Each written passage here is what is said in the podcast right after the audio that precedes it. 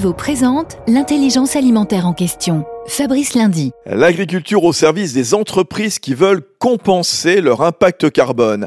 Diane Sergent, vous êtes la directrice du développement de Bioline Solutions, la division service aux agriculteurs de InVivo.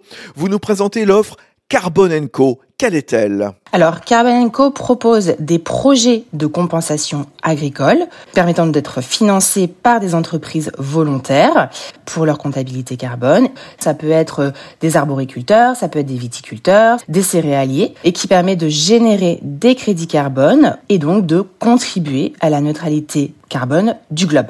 Parce que l'agriculture est un des trois secteurs capables de stocker du carbone naturellement, comme le feraient les océans ou la forêt, grâce à sa biomasse et à ses sols. Et pour en savoir plus, rendez-vous sur carbonenco.fr. Merci Diane Sergent. Union nationale des coopératives agricoles françaises, InVivo s'engage pour la transition agricole et alimentaire vers un agrosystème résilient.